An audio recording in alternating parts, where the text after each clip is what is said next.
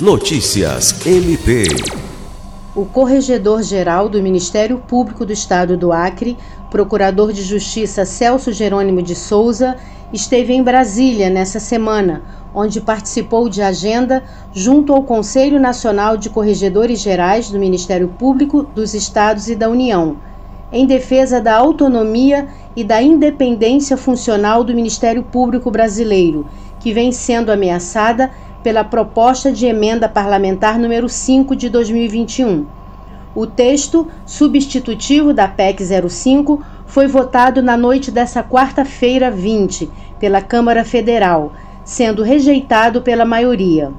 Esta representa uma vitória não só do Ministério Público brasileiro, mas principalmente da sociedade.